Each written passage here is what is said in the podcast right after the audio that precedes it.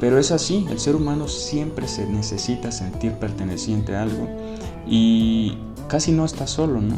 Es muy importante estar solo, pero tampoco irte de ermitaño a una montaña, obviamente, ¿no? Pero la soledad te deja cosas buenas e interesantes. No tengas miedo de estar solo, pasa tiempo contigo.